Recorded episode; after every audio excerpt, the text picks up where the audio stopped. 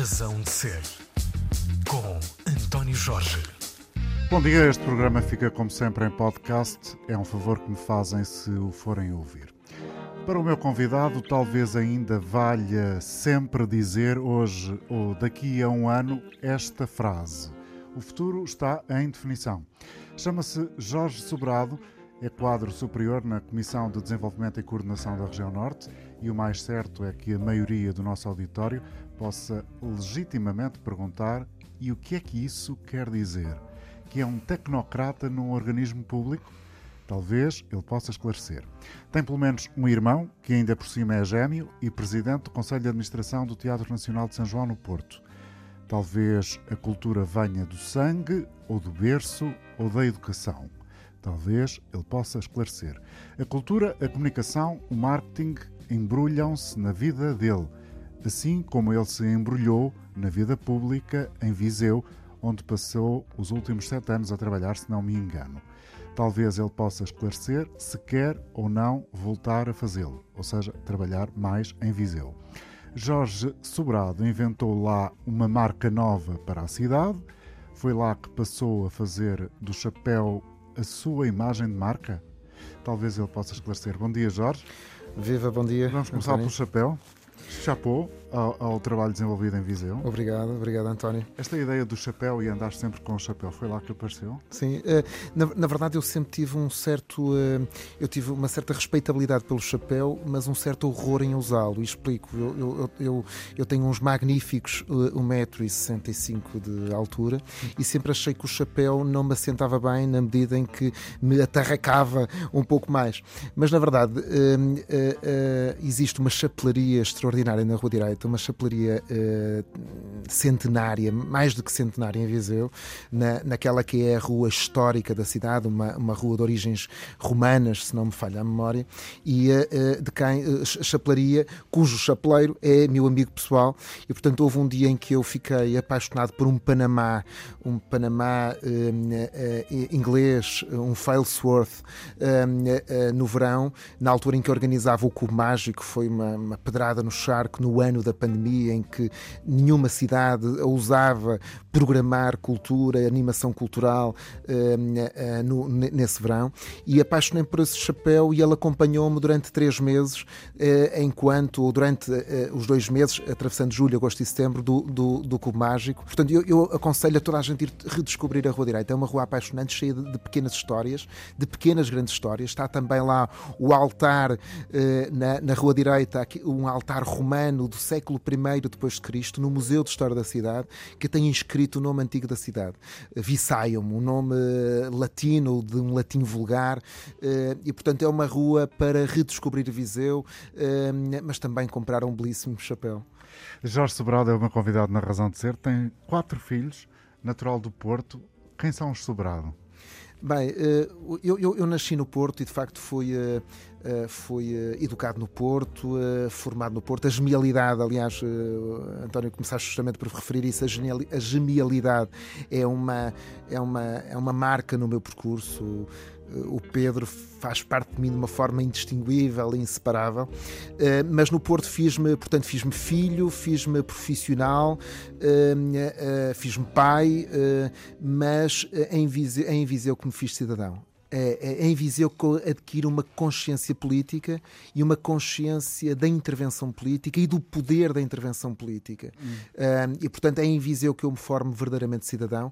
Nunca tinha sido despertado para a intervenção pública, embora o Porto me tenha definido muito o caráter, sobretudo um certo caráter de liberdade de pensamento e de ação. E, e, e o, o, Porto, de facto, tem uma, uma matriz liberal, uma matriz da burguesia liberal, que pode produzir marcas ao longo da vida, ou pelo menos pode pode, pode gerar comportamentos ao longo da vida. Eu recordo muito aquela frase do, do Almeida Garrett que diz que no Porto nós podemos trocar os Bs pelos Vs, mas não trocamos a liberdade pela servidão. Isso, de alguma forma, esse espírito sempre me acompanhou. Mas, na verdade, é em Viseu, é em Viseu e no contexto de Viseu e, sobretudo, no contexto formado uh, pelo António Almeida Henriques, uh, que foi Presidente da Câmara até há muito poucos dias e, e, a quem de alguma forma posso dedicar esta conversa. Ele é responsável pela, por essa minha consciência política, pela minha migração em Viseu, em Viseu como formo como cidadão. Até que ponto essa liberdade que de alguma forma marca o Porto e que está adquirida nos teus genes, ou pelo menos na tua formação, foi um problema ou uma vantagem nessa vida em Viseu? Eu diria que foi mais vantagem, foi mais vantagem do que problema. Embora não deva ser eu o juiz em causa própria, não sou a melhor pessoa para, para avaliar, para aquilatar eh, daquele que foi o meu papel ou daquele que é ainda, embora em termos diferentes, uma vez que já não exerço funções executivas na Câmara, daquele que é o, o que foi e que é o meu papel em, em, eh, em Viseu. Portanto, não quero ser juiz em causa própria, mas há, há alguma coisa que, que, que em Viseu mudou nos últimos anos, no, na última, nos últimos oito anos. Viseu alterou profundamente algumas dimensões da sua vida coletiva. A cultura é uma delas. Hoje Viseu não é uma cidade de passagem. Hoje Viseu é uma cidade de destino, é uma cidade de acontecimento. Eu nunca mais vou largar o objetivo de, lem de lembrar e de assinalar um percurso visionário do, do, do, do Almeida Henriques. Essa, essa, proximidade com António Almeida Henriques, que faleceu muito recentemente, como todo o país se lembrará, uh, vítima de Covid-19, com 59 anos, portanto muitíssimo muito jovem. jovem. Uh, essa proximidade com, com, com, o antigo presidente da Câmara Municipal de Viseu, como é que surgiu na, na vida? Na, na, verdade, na verdade o, o, o, António Almeida Ricos era secretário de Estado um, do governo de Passos Coelho, com a pasta da economia e dos fundos comunitários, e precisava de alguém que desmontasse o, a linguagem criptográfica dos fundos comunitários e que uh, pudesse pôr, uh, de alguma forma, o seu saber de comunicação para, uh, ao serviço do, do, do, do, governo e do país, ou seja, alguém que dominasse as, o mundo cavernoso dos fundos comunitários e a sua linguagem que quase cabalística. Houve um, um tecnocrata irrequieto, ele sempre foi um, um, um, rapaz muito irrequieto na Comissão de Coordenação, aliás, os presidentes com quem trabalhei, do, do Carlos Ao, ao, Arlindo Cunha, por exemplo, sempre me reconheceram uma certa irrequietude, um certo inconformismo e, na verdade, eu, eu acabo por, devido a essa capacidade de comunicar fundos, acabo por ser arrastado para, para o governo para trabalhar no Ministério da Economia.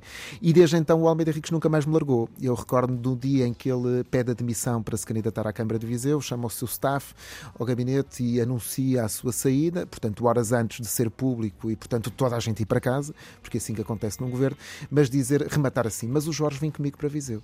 E eu, na altura, uh, desfiz-me um pouco a rir. Portanto, foi uma comunicação. Foi uma, foi uma comunicação, uma convocatória. Uma convocatória que uh, acabou por acontecer mesmo. Eu, eu, fui muito relutantemente para Viseu, uh, portanto, fui um, um, um, o, o, mais relutante marketeer de, de, Viseu, mas fui, fui adotado de, de, de, corpo e alma, em que eu já depois de trabalhar com ele seis anos, em que ele me desafia para ser o vereador da cultura e do património e do turismo na, na Câmara de Viseu e diz-me diz assim: Jorge, eu quero que você seja o melhor vereador da cultura do país.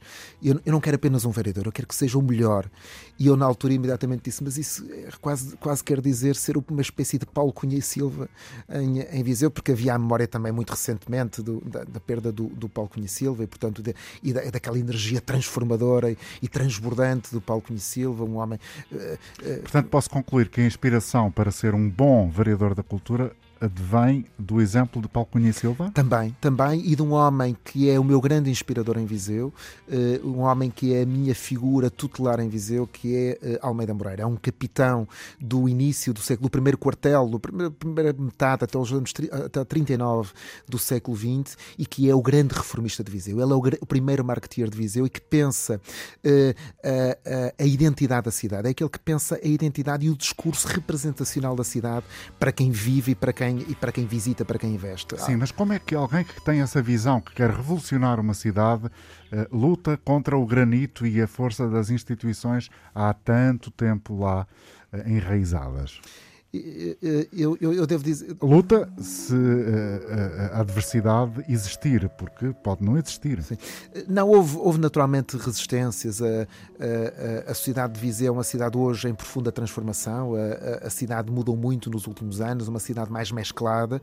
Hum, é uma, uma cidade muito mais criativa, muito mais, muito mais cosmopolita. Respira-se hoje um cosmopolitismo que vem muito de um ecossistema cultural e de um ecossistema criativo, mas também de, um, de uma uma transformação económica da cidade uh, ligada às novas às, às, atividades e às empresas tecnológicas, mas houve naturalmente resistências na transformação da Feira de São Mateus, uh, na assunção de uma cidade patrimonial, na assunção de uma cidade cultural e criativa, na adoção até de, de práticas novas como orçamentos participativos e fóruns participativos que estavam muito no ADN de um projeto político do, do, do Presidente Almeida Henriques e que eu ajudei, eu fui um ajudante uh, na, sua, na sua execução. Houve naturalmente resistências, mas eu diria que a cada conquista houve também uh, os, seus, os, seus, os seus fãs e os seus seguidores. E, portanto, cada passo dado foi conquistando os seus adeptos e os seus apóstolos. Mas uma das motivações, talvez mais relevante para eu querer esta conversa com Jorge Sobrado, foi exatamente essa ideia de Viseu ter outra vez reconquistado o título de uma das melhores cidades para viver, se não a melhor cidade para viver em Portugal, e essa capacidade de transformar um território numa identidade cultural, que é também muito uh, aquela que é a marca deste programa e até deste canal de rádio. Portanto, Jorge Sobrado, como é que foi a experiência de tentar ser o melhor vereador uh, da cultura, do turismo, uh, do património, do marketing em Viseu? e agora, passado poucos anos de, de estar com esta função, desde fevereiro, deixar de o ser, pura e simplesmente, porque Acabou o ciclo? Sim, Está eu, feito o trabalho todo? Não, o trabalho é, é, sempre inacabado. O trabalho é sempre inacabado, mas eu, em janeiro deste ano, entendi que estava cumprido um ciclo de acordo com o programa e não me passava pela cabeça, como não passava a ninguém, que o António Almeida Rico nos pudesse deixar de forma tão abrupta e tão, e tão inesperada. Um, é de facto uma amputação na cidade irreparável, a sua perda é irreparável e, portanto, não me passava pela cabeça em janeiro, porque ele de facto era a garantia de uma continuidade. Ele tinha um pensamento muito estruturado e muito esclarecido a esse respeito, e embora precisasse naturalmente de um ator, eu entendia que uh, ir mais além exigia um novo, um novo, um novo pacote de compromissos e não havia digamos assim, um, um, contexto político para, para, para o definir e para o, para, o, para o assumir. E, portanto, houve razões de ordem pessoal, houve razões de ordem política na minha decisão, mas eu saí tranquilo na medida em que o Presidente da Câmara era, digamos assim, um garante. E essa um, herança um está agora órfã? Essa herança está órfã, essa herança está órfã e eu diria que, para além da órfã, é uh, uma, uma terra conquistada que está sujeita a uma perda, a uma invasão do mar. Ou seja, nós, nós nunca podemos tomar uh, certas aquisições do lado da liberdade, do pensamento, do papel da cultura na vida da, da comunidade, de uma comunidade, do papel das artes, do papel da, da, da do, do, do, de uma consciência patrimonial como um dado adquirido. Nunca é um dado adquirido, é sempre uma terra que é conquistada ao mar mar e, portanto, é preciso um, os seus ideais e os seus soldados. E, portanto, eu diria que Viseu não pode, não pode voltar para trás, não pode recuar no tempo. Não e pode... o que é que o Jorge Sobrado fará para que isso não aconteça? Bem, o Jorge Sobrado, antes de mais, é um cidadão eh, de, de corpo inteiro em, em, Viseu e não, se deixe, não, não, não, deixará de falar, não deixará de ter uma intervenção no, no Continuas no a viver em Viseu. Continuo a viver em Viseu, eh, faço um esforço eh, tremendo de, de, de, colaborando com, com, com, com, o Presidente António Cunha aqui na CCDR Norte, de manter-me, manter a minha vida em, em, em, Viseu. É um esforço exigente, mas eu, eu desejo muito manter-me com a minha família em Viseu. É lá também que as minhas, as minhas crianças, os meus filhos se sentem, se sentem bem. É lá também que eu gosto, que eu gosto de viver, sinto-me parte da cidade. É verdade que foi. Nós não somos do lugar em que nascemos, na verdade, somos do lugar que escolhemos para viver e onde nos sentimos bem-vindos e, e, amados. E eu sinto-me amado em, em, em, Viseu. Também, naturalmente, conquistei o meu séquito de, de, de, de pequenos inimigos ou de alguns ódios, mas eu diria que na balança estão, sobretudo, pessoas que, que, que me respeitam, que me, que me desejam, que me amam e, portanto, eu estarei sempre disponível para, para, para Viseu e não fecharei a porta, se, havendo motivos fortes. Eh, quer-se dizer que uh, seria uma, uma, possibilidade, uma candidatura à Câmara Municipal?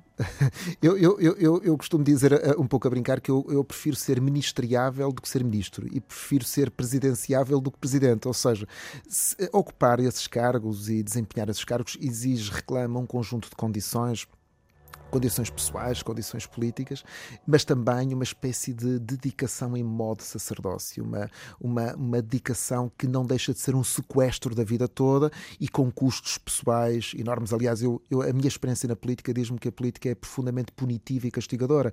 É uma espécie de Saturno que devora todos os seus filhos, ou, ou de Minotauro que no seu labirinto eh, consome cadáveres diariamente. Não é? A política é altamente punitiva, castigadora. Meu Deus, que imagens tão fortes. Não, deve, deve, deve, a, a, política é de facto um, um, uma, uma arte extraordinária de, de, construção do bem comum, mas tem um lado, tem um lado punitivo e, e, e, um, e castigador muito, muito violento. E portanto é, é necessário encará-lo como um sacerdócio. E eu não sei se estou, digamos assim, um, uh, eh, se reúne as condições desse sacerdócio, dessa vocação para o sacerdócio, mas há uma coisa que, que posso dizer, que é de que havendo razões fortes, havendo razões fortes para um retrocesso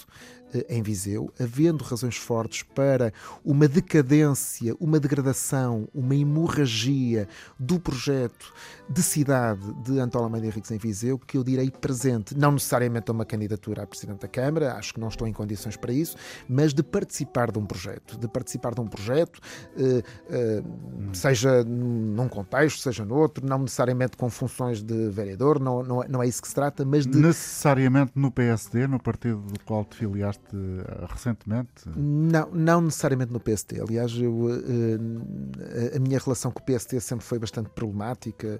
Uh, a Sim, minha é. entrada não foi bastante acidentada e reconheço hoje no PST um legado extraordinário da chamada moderna social-democracia, de um pensamento reformista, de um pensamento progressista, humanista, mas também reconheço riscos e laivos de desvios e de, digamos assim, de aproximações a movimentos nos quais eu nunca me, me, me, poderei rever. Os partidos têm que ser instrumentos, têm que ser instrumentos, não são fins em si mesmo. Viseu e, e, a, e o país são fins em si mesmo. A, a, a nossa visão de sociedade, a, nossa, a, nossa, a nossa visão de futuro, uma vocação de futuro para Viseu é um fim em si mesmo.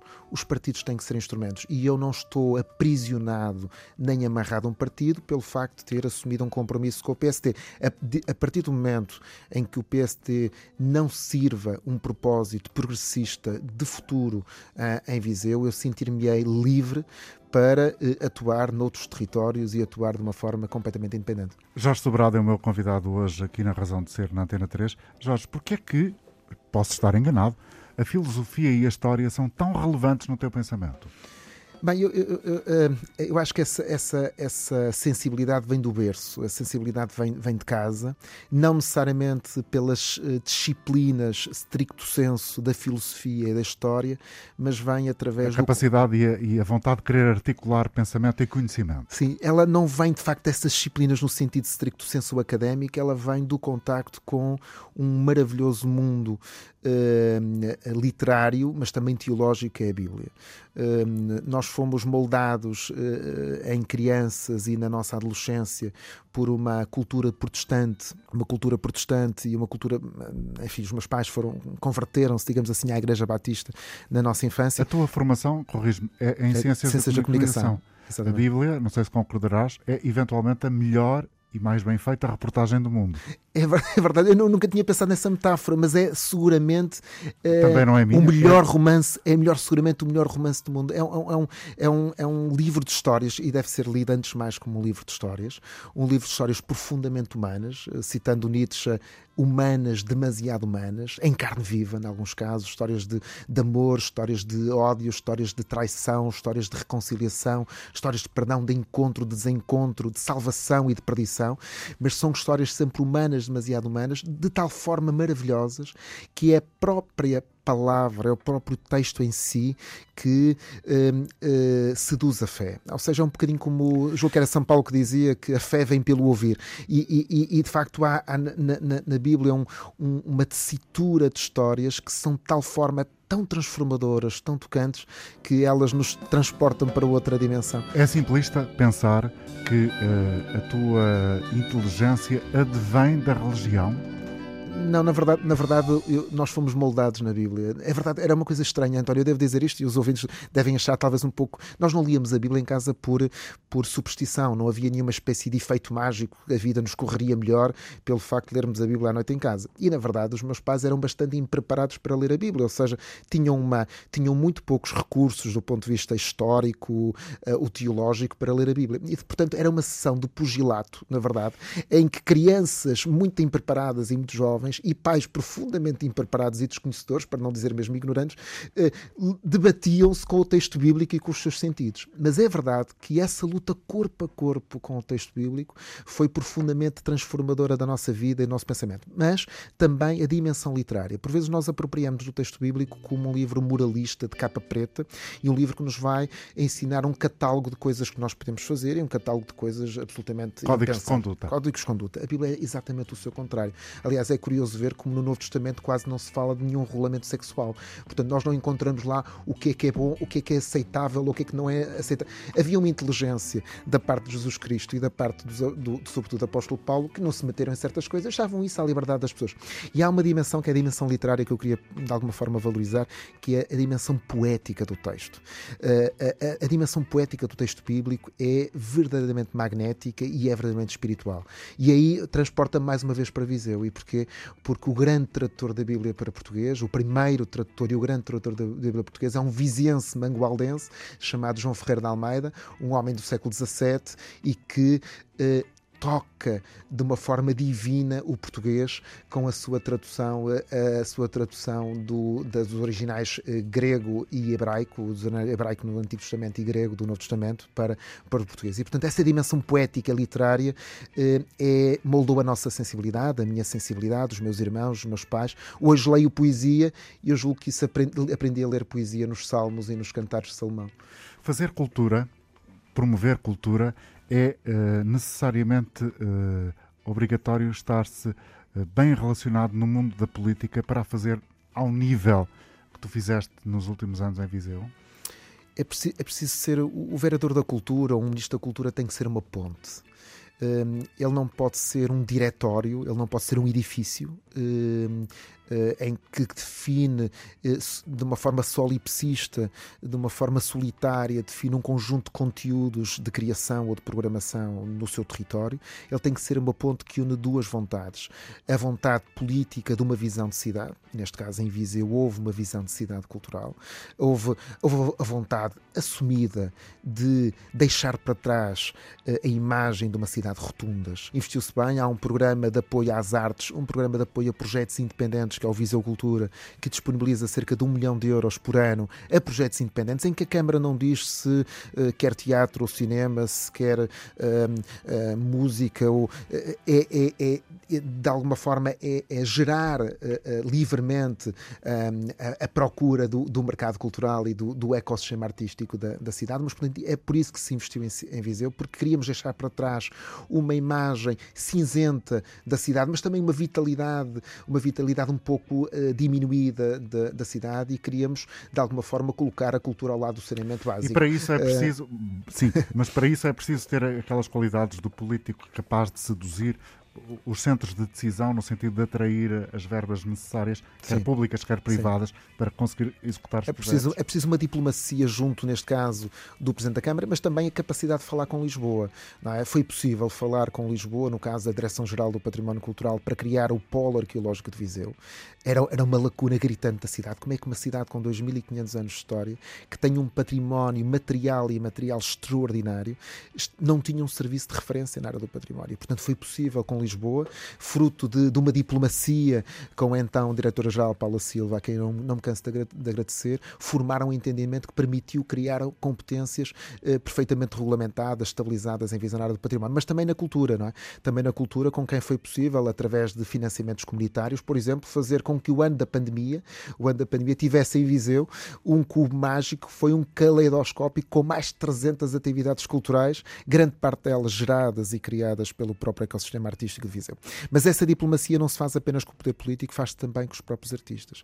Por vezes há uma desconfiança mútua. Sendo eles locais ou, ou de fora? Uh, uh, sempre foi um mix, na verdade sempre foi um vai-vai.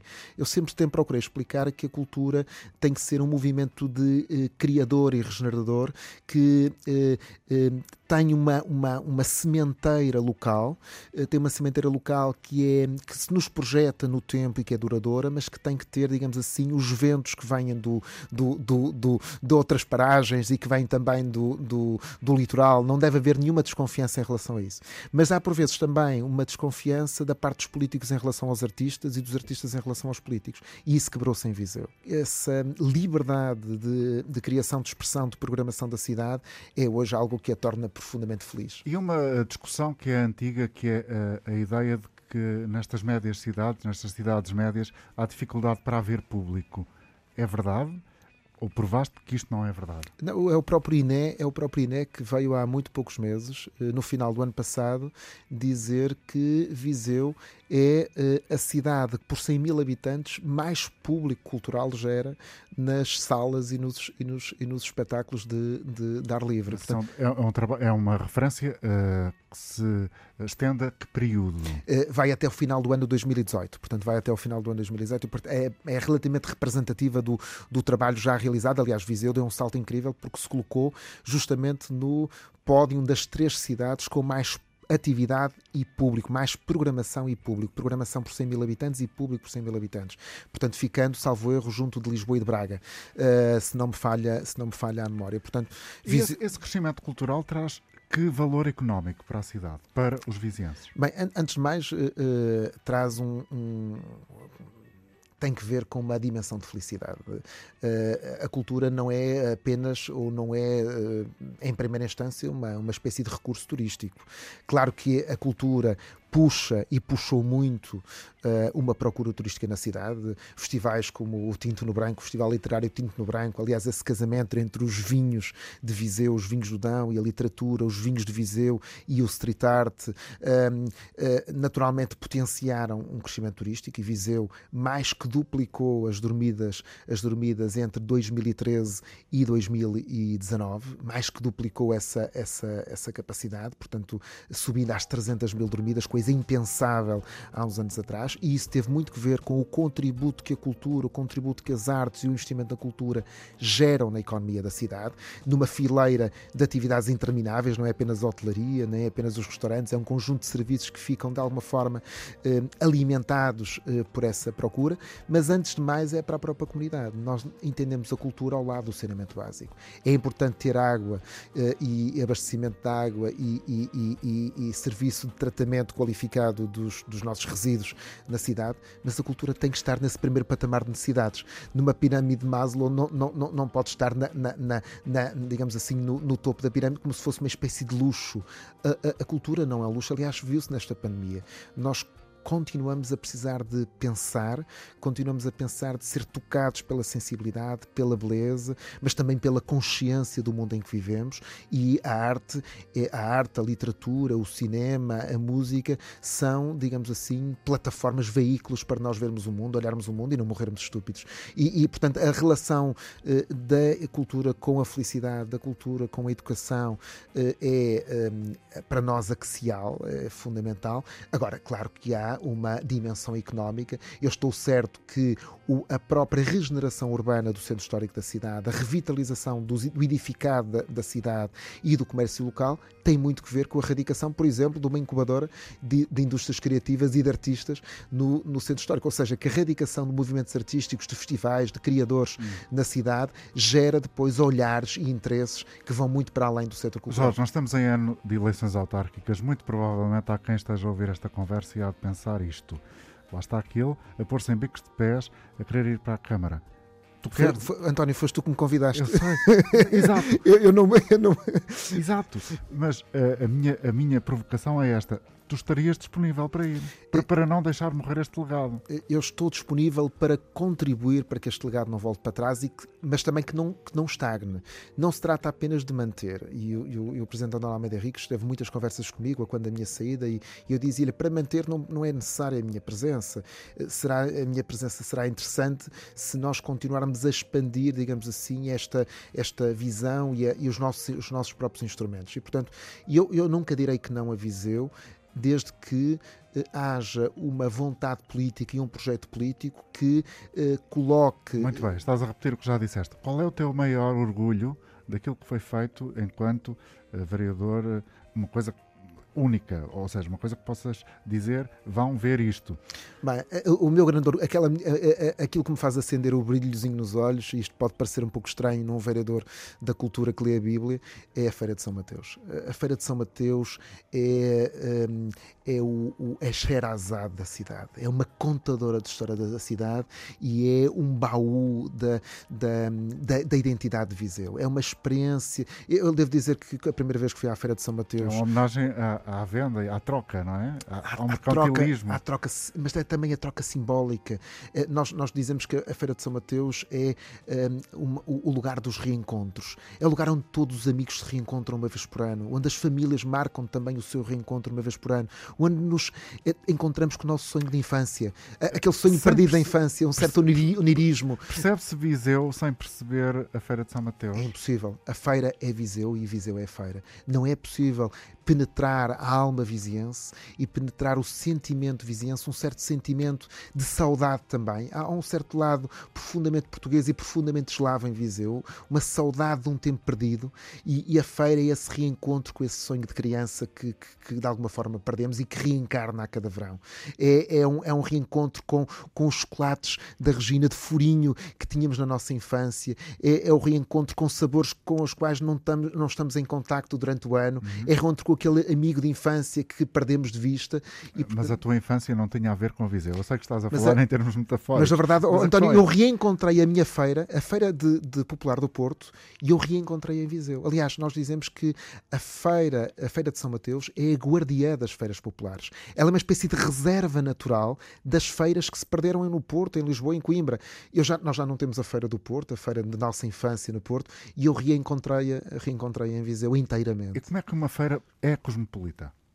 A feira, a feira é cosmopolita na medida em que ela cria uma espécie de time machine, uma espécie de DeLorean time machine, usando aquele carro magnífico do, do, do Regresso ao Futuro uh, com, do Michael G. Fox. Portanto, ela tem que ser uma, uma, uma DeLorean time machine, ela tem que ser um vai-vem que nos transporta a memórias de várias gerações, mas também que cria as memórias do futuro. Uma das coisas mais curiosas que pude fazer na Feira de São Mateus, que foi até um bocadinho frustrada do ponto de vista da sua, dos seus resultados, e que é uma história que me une ao Almeida Henriques, eh, é uma história de, de um voo de um, de um balão de ar quente.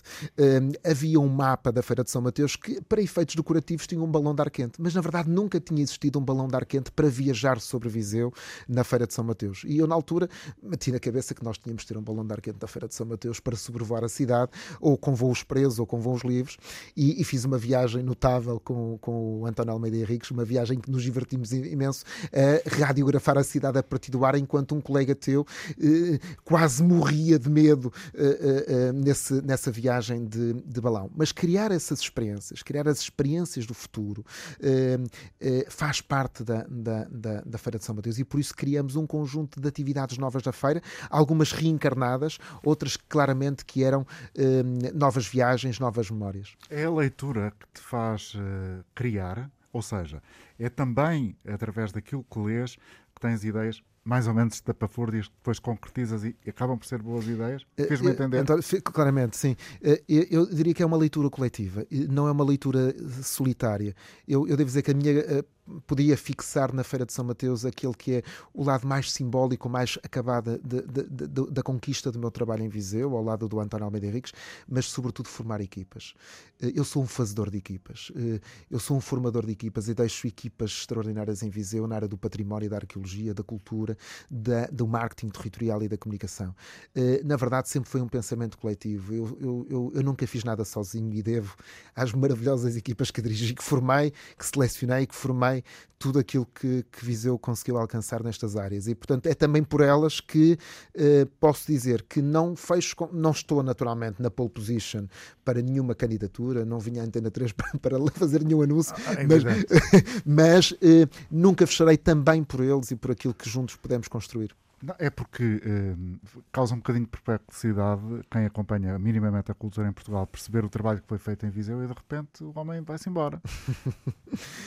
Sim, é, é, verdade, pode parecer uma contradição. Eu podia citar em minha defesa o Walt Whitman que dizia I always contradict myself. Eu, eu sempre me contradigo.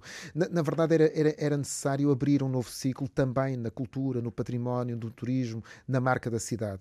E eu entendi que eh, a, a pura manutenção não precisava de mim e isto, claro que estávamos num, num, num, ciclo de, execução e de fechamento de um ciclo político. O Almeida Rigues iria para o seu terceiro mandato, iria terminar, digamos assim, um ciclo político, uhum. e aí o meu, uh, o meu pendor uh, de, de engenheiro que projeta uma, uma grande infraestrutura ou de um, de um agricultor que, que faz uma plantação já não era tão relevante. E, portanto, era preciso abrir um novo ciclo. Hoje não se trata, infelizmente, apenas de abrir um novo ciclo, trata-se também de defender a sementeira que foi, que foi, que foi criada, porque na verdade a cidade eh, ficou eh, num, num sentimento e num estado orfandade. Bom, o futuro está em definição. Isso mesmo. Essa frase é tua. Uh, então, como é que tu consegues ser feliz a trabalhar de novo na Comissão de Coordenação da Região Norte, que à partida poderemos ter a imagem que se trata de um edifício altamente burocrático?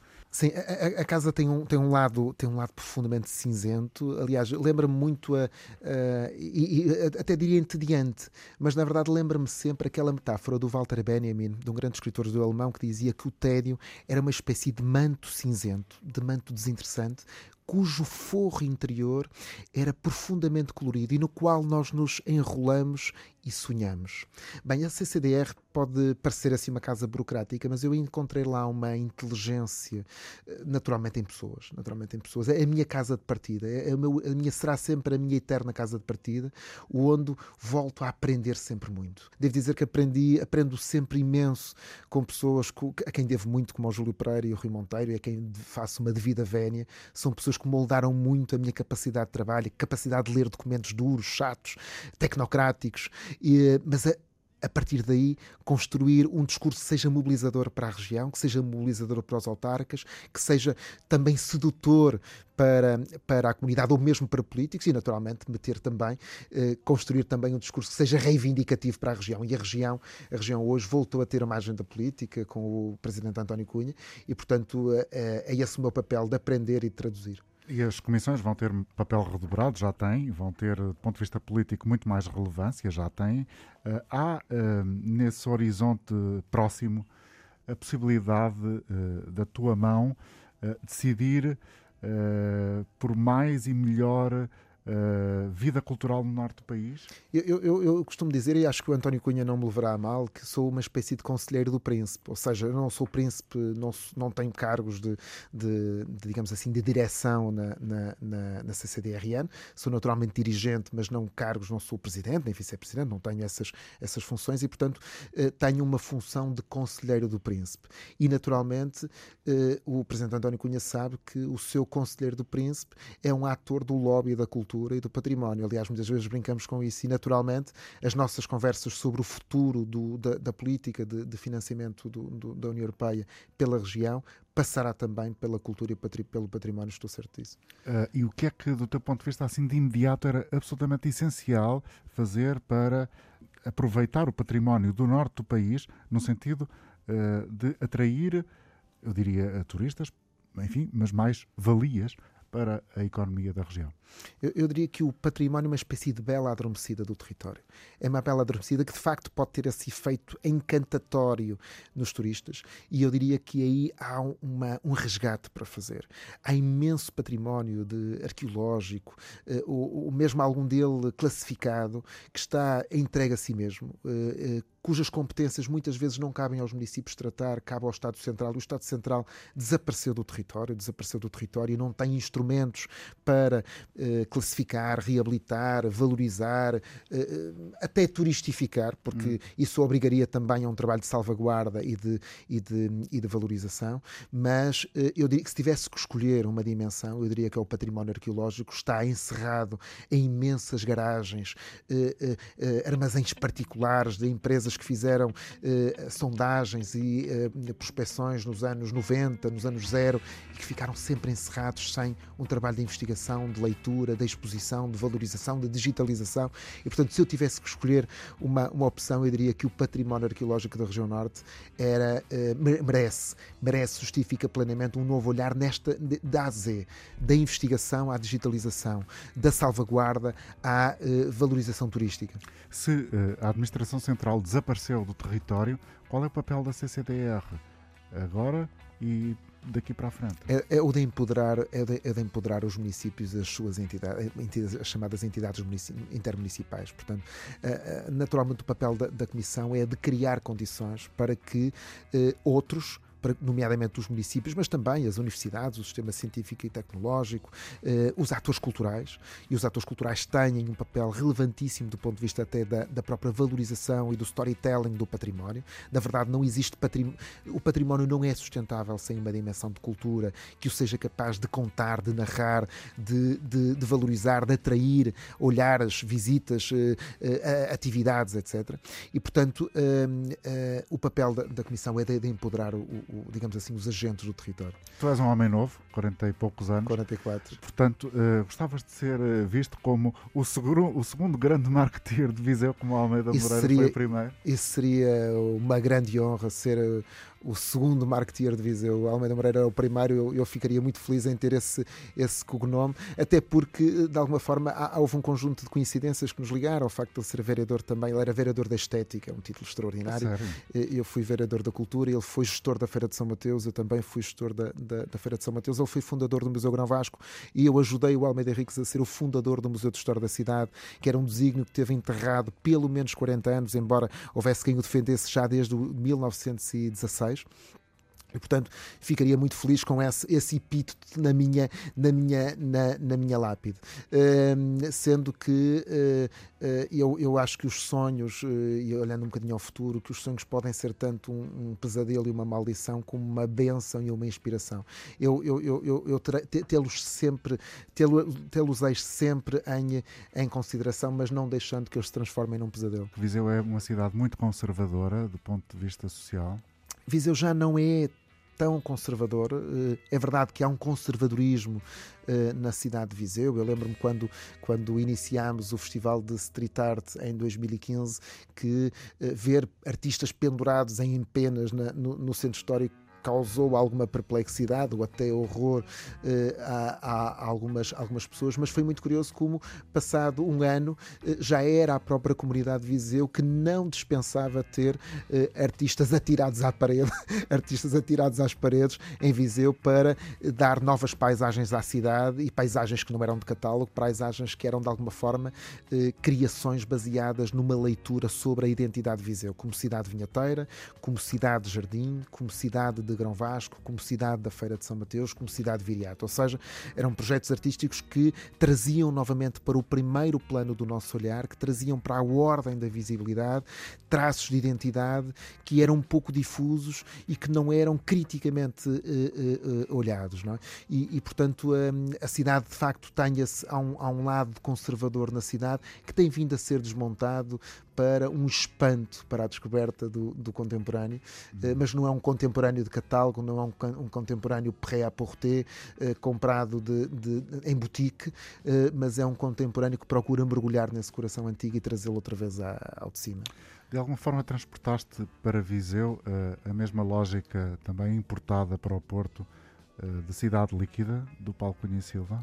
Sim, esse conceito é muito poderoso, esse conceito é muito poderoso e esse, esse essa visão de, uma, de, uma, de, de uma cidade em, em, em, em transformação e, em, corpo vivo, em mutação permanente. Em mutação permanente, eh, essa, essa capacidade de misturar agentes, misturar agentes geracionais, misturar de quem é de dentro com quem é de fora, de, de cruzar cidades. Aliás, uma das últimas iniciativas que, que, que, que, desenvolvi foi um projeto cultural em rede com Aveiro e com Guarda, finalmente aprovado por fundos comunitários, que vai permitir trazer um, a escultura pública, escultura pública na área da luz uh, e também. Um, o que é escultura pública na escultura área? pública, no fundo são, são instala instalações, instalações, instalações escultóricas em espaço público, portanto, arte pública, eh, mas na expressão, na expressão do light design é? okay. da, da, da, luz. E, portanto, esse projeto vai ligar Viseu, eh, Aveiro e Guarda. Foi uma coisa muito curiosa. Numa hora, três agentes da cidade conseguiram criar um consenso que durante, eu diria, 30 anos não foi possível, não foi possível, no eixo da A25, não é? No eixo da A25, aliás, a candidatura chama-se, o projeto chama-se A25, mas também na área da música, aliás, o Carmo 81 e o Sr. Jorge seguramente estarão também uh, envolvidos nesse, portanto, será na área da programação musical e na, na, na área da programação da, da escultura pública ou da arte pública. E, portanto, essa dimensão do cruzamento, do movimento, da, da mutação, da, do vai e vem, do dentro e de fora, do, do, da capacidade de pôr gerações distintas em, em, em, em contacto, de pôr o folclore em contacto com a música de, de experimental de, de Viseu, esse, esse conceito marca muito os últimos anos em Viseu. O país não pode ser igual se não houver uh, o entendimento que há, e se calhar podia ser melhor, entre Viseu, a Guarda, a Covilhã, Aveiro, Coimbra. Uh, isso funciona bem do teu ponto de vista ou há aspectos que podem ser melhorados? Houve sempre. A, a, política, a política uh, e o mundo político é, é muito baseado num, numa, numa cultura de vigilância. Não é? estamos, estamos sempre a vigiar a posição dos outros, sempre à espera de que alguém nos passe a perna. Há uma, uma espécie de desconfiança. Se calhar isso é alguma coisa, de, talvez também ligado aos negócios, mas, mas há sempre uma desconfiança na política de sermos enganados. Eu, eu devo dizer que sempre que confiei, fui confiado. Se, sempre que desconfiei, fui, uh, também fui, fui desconfiado. Não é? Uh, é preciso cultivar uma arte da, da, confiança, é preciso cultivar nas relações da política e nas relações institucionais uma arte da confiança, uma arte, e o valor da confiança e o valor da esperança, que, de que é possível trocarmos, trocarmos interesses, trocarmos recursos, trocarmos apostas, ganhando todos. E, e o, o, país, a história do país é um pouco essa, que é, na verdade, se as cidades médias, uh, como Viseu, não forem capazes de criar uma constelação na área, por exemplo, da criação, na verdade, nós nunca conseguiremos alcançar um, aquilo que se chama um patamar de sustentabilidade que radique talentos. Ou seja, uh, é preciso fazer mais e muito mais nesta matéria eh, de, de, colaboração entre as várias cidades, Absolutamente. curiosamente, desta região. Que imagem tens do ministro Manuel Maria Carrilho, um homem de Viseu? O, o, o, Manuel Maria Carrilho foi um ministro da Cultura, não foi um ministro da Cultura, ele foi o ministro da Cultura. Na verdade, ele foi um arquiteto, o arquiteto e talvez o único, não quero ser injusto, mas do meu ponto de vista, o único arquiteto de uma política cultural em Portugal. Não posso, de alguma forma, esconder, embora isso possa parecer um pretenciosismo, e peço desculpa por isso, mas que de alguma forma, quando desenhamos a política cultural em Viseu, que nos inspiramos nesse modelo de arquitetura, em que, eh, de alguma forma. Curiosamente, todo... num homem de um governo socialista. De um governo socialista e que tem raízes, ou parte das suas raízes, em, eh, em, em Viseu. Mas, mas, na verdade, o, o, o Manuel Maria Carrilho pensou muito bem, digamos assim, aquilo que era um, uh, uh, um sistema. Um sistema. Nós precisamos de um sistema que não, não, não ponha apenas os ovos do lado da cultura e que deixe de fora o património, que, que pense apenas Porto e Lisboa e que deixe de lado o, o território, que tenha ideias do ponto de vista de de expressões e disciplinas, mas que não pensa a gestão e o financiamento. Eh, basta lembrar que o Manuel Maria Carrilho foi o único ministro eh, dos governos em democracia que conseguiu um programa financeiro autónomo para a cultura, na altura no quadro dos fundos comunitários, que foi o programa operacional da, da, da, da cultura. E o, e o Manuel Maria Carrilho tinha também uma leitura que a cultura não pode ser uma espécie de uh, filé mignon de uma, de uma, de, um, de uma, de uma nubresia ou um filé mignon de uma, de uma, de uma, de uma elite. Na verdade, a cultura tem, muito, daí, esse, toca, tem muito esse problema. meter folclore na programação de Viseu, muito. Folclore. Muito. Aliás, eu muitas vezes digo em ambiente estrito eh, que a cultura, citando Karl Kraus, eh, ele tem uma, uma, uma, uma, uma expressão que é verrinosa sobre, sobre um certo sentimento dos agentes culturais. Ele diz que a cultura, eh, a cultura é a muleta com que o coxo bate ao são para lhe mostrar que também a ele não lhe faltam as forças. É uma espécie de sobranceria com que o doente bate no são, no povo, para lhe mostrar que não lhe faltam, que ele está vivo. Um, no início deste programa, com Jorge Sobrado, uh, eu citei aqui uma frase que é o futuro está em definição e que já usei uh, pela terceira vez. Isto vai ser lido em Viseu como uma espécie de rampa de lançamento, António, mas eu quero aqui dizer que foi o António que me convidou. Pois foi, e a questão é exatamente essa, é uh, perceber que numa altura em que Viseu perdeu uh, dois homens relevantíssimos, o Jorge Coelho do Partido Socialista e o Almeida Henriques do, do PSD, um, aquela, aquela zona do país está a precisar de referências, não, uh, Jorge Sobrado? Sim, e há muito poucas, e há muito poucas. Na verdade, o principal problema do, do, do país, que não o país de Lisboa e do Porto, aquilo que se fala na, na, economia da massa crítica, não é? Um, de facto, o Viseu ficou, ficou pobre e ficou órfã com a perda do, do, do António Almeida Ricos e do Jorge Coelho, que eram duas vozes esclarecidas. Não eram apenas vozes, não eram apenas megafones, eram vozes esclarecidas, tinham um pensamento uh, atual e tinham um pensamento que falava para o coração do presente. Um, e, e o interior do país carece sobretudo de inteligência, carece sobretudo de inteligência e de voz. É sobretudo a de pensar, de pensar coletivamente e de ter um megafone que seja capaz de não apenas de exigir, não é apenas uma posição sindical. Aliás, há, há, há uma coisa de pobre nesse discurso pedinchão, uh, da pedinchice do, do interior, mas que seja capaz de mostrar que o país precisa do território, que o país é inviável. Portugal é verdadeiramente inviável sem, isso, sem, isso, o, seu, isso, seu conjunto, é sem verdade, o seu território. É verdade que há uh, Portugal de um lado e o interior do outro, mas é completamente parvo. Basta olhar para Espanha, em que a capital está no centro do país. Portanto, essa discussão Bem, Sim, é um problema de percepção. Na verdade, nós, nós falamos do interior quando ele nos interessa, não é? Uh, e nós políticos muitas vezes o fazemos, levantamos a bandeira, bem, nós aqui do interior, quando nos interessa, e quando nos interessa dizer, bem, nós somos uma centralidade, estamos a 40 minutos no mar, não é? Portanto, há também um certo taticismo e discurso interesseiro uh, nos agentes políticos, não é? Portanto, tem que haver uma certa honestidade, e eu aqui digo também, muitas vezes uh, levantei a, a, o discurso da interioridade quando nos sentimos excluídos de algumas dinâmicas. Mas também temos que fazer por isso. O que é que é mais importante na política, Jorge Sobrado? Agora que assumiste nós os políticos, que é uma coisa curiosa. Eu sou um aprendiz de feiticeiro. Porque nunca, nunca ainda tenho alguma dificuldade em ver-te nessa área. Uh, uh, é mais importante uh, o dom da oratória ser completamente transparente Sim. na sua bondade. Sim. António, na verdade, na verdade a, a política precisa de pessoas boas. claro que precisa de gente preparada. Uh, e, e, de pessoas também que tenham, não digo uma, uma tecnicidade, os políticos uh, uh, devem se guiar muito também por aquilo que é um, uma espécie de instinto adquirido na sua experiência, que é uma espécie de dom de Deus, é um kairos, não é? A, a, capacidade de tomar as decisões boas no tempo certo, no momento certo, no timing certo, mas na verdade a política precisa de pessoas boas, precisa de pessoas que, que tenham olhos nos olhos a capacidade de, de, de um falar simples, de um falar honesto e da escuta. Eu, eu, aprendi imenso em Viseu. Eu devo dizer que era um ser bastante ignorante. Um, e, e e muitas vezes ia a pequenas associações locais, a pequenas aldeias. Lembro-me de ser recebido por um grupo folclórico em Torre Deita que me, me, convidou para uma visita de um sábado de manhã e um almoço sábado de manhã. E quando eu lá cheguei, eu tive um assombro. Eles estavam todos trajados, um 20 e tal pessoas, só para mim, e a cantar só para mim.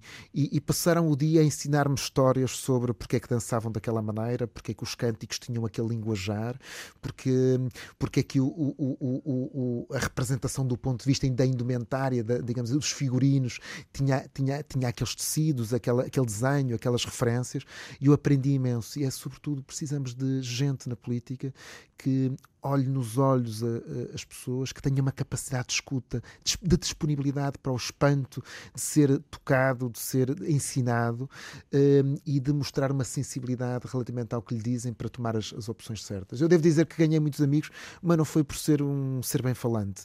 É claro que as pessoas gostam de me ouvir contar histórias, mas foi sobretudo por, por eu passar tempo. Um ser bem falante. Mas, por, por, por estar disponível para as ouvir. Porquê é que escolheste o Samuel Lúria?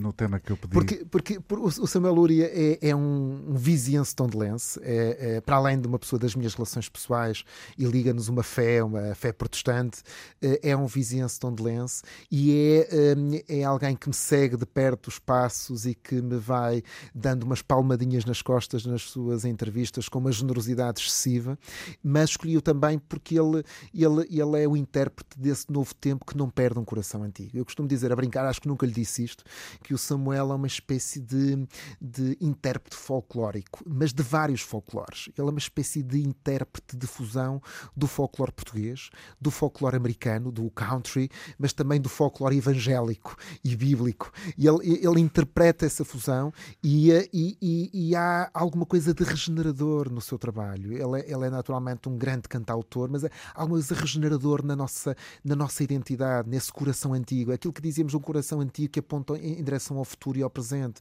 O, o Samuel nunca perdeu esse coração antigo, o amor das raízes, mas inscreve-as num novo tempo, num tempo de liberdade uh, e que naturalmente ganha asas. E nós, todos nós precisamos ganhar asas. Precisamos de terra firme, não é? Eu costumo, uh, um amigo meu diz-me, uh, lembra muitas vezes, tu és um marinheiro tu gostas de alto mar, mas lembra-te que precisas, até um bom marinheiro precisa da terra firme.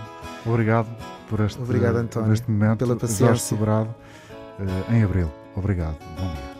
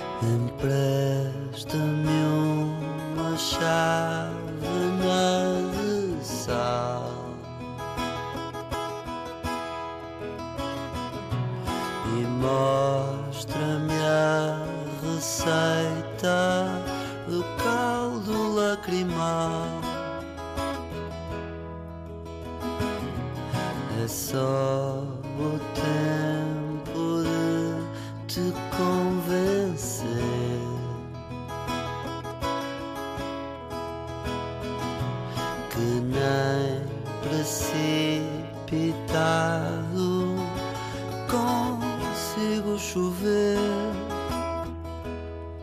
Não